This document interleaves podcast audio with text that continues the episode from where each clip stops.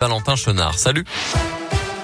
Bonjour Mickaël, bonjour à tous. Un mot de vos conditions de circulation tout d'abord. C'est toujours très compliqué dans la région à cause de ces chutes de neige. Prudence si vous circulez sur la 89 entre Thiers et Juré, puis entre Balbigny et Tarare. De même sur la N82 en direction de Rouen. Le trafic est très difficile sur la N88 dans les deux sens de circulation, dit Saint-Jean jusqu'à Saint-Chamond. Et puis c'est autour de Saint-Étienne que la circulation est la plus difficile sur la 72 et sur la N88.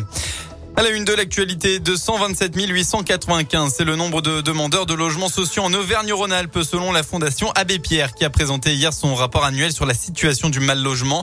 La Fondation a cette année porté 53 projets sur les 9 départements de la région, soit 9 000 euros, 900 000 euros d'aide, pardon. 17 000 personnes ont pu en bénéficier. C'est 26% de moins qu'avant la situation Covid. Dans la région, la fille de Richard Berry comparaissait hier pour diffamation après avoir évoqué des violences sexuelles qu'elle aurait subies quand elle était mineure par son père. Le jugement a été mis en délibéré au 14 avril après une audience tendue au tribunal d'Aurillac. Tout est faux, a déclaré l'acteur à la barre. La fin de la longue audience a été marquée par un incident assez rare. La compagne actuelle de Richard Berry, Pascal Louage, s'est levée de sa place pour aller gifler sa belle-fille, Colline Berry-Jotman.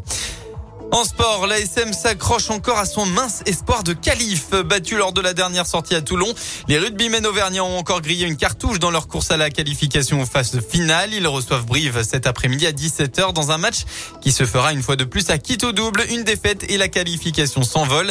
Un succès et elle sera encore envisageable. Ce match si important sera aussi très spécial pour Camille Lopez et Morgan Parra. Les deux joueurs vont quitter clairement à l'issue de la saison et ils ont évidemment commencé à compter le nombre de rencontres qu'ils reste à jouer sur la pelouse du stade Michelin, comme Camille Lopez l'a avoué en conférence de presse. Forcément, on y pense. On en parlait justement ce matin. Euh, je disais, euh, c'est voilà, il nous en reste quatre. On va pas se mentir. Après, il y a Damien qui été ambitieux, qui a voulu nous dire que si on finissait troisième ou quatrième, on recevrait le barrage. Mais j'ai dit, hein, là, on est mal placé pour. Euh, pour voir si haut donc mais c'est sûr voilà il en reste quatre et voilà on va profiter au maximum mais mais ça c'est un détail c'est personnellement forcément que nous on y pense et que parce que ça, ça nous fait quelque chose, mais, mais, mais ça, on le met de, on le met de côté. C'est, on a des choses plus importantes. On a connu de belles années ici et forcément qu'on aimerait vivre encore des phases finales avec ce club. Mais euh, comme je l'ai dit, euh, on n'y est pas et il y a du boulot. L'ASM contre Brive, c'est à 17h au stade Michelin. On va avant le coup d'envoi de cette 22e journée de championnat. Les Brivistes sont 12e, les Clermontois 8e. La météo, enfin, drôle de temps après le soleil du week-end dernier. Il neige encore ce matin dans la région. Dans l'après-midi, les averses de neige vont se calmer. Les températures vont, elles, très légèrement augmenter. Quelques flocons attendus ce soir au niveau du puits de Dôme de la Loire et de la Haute-Loire. Côté Mercure, il fera un maximum de votre journée entre 0 et 3 degrés.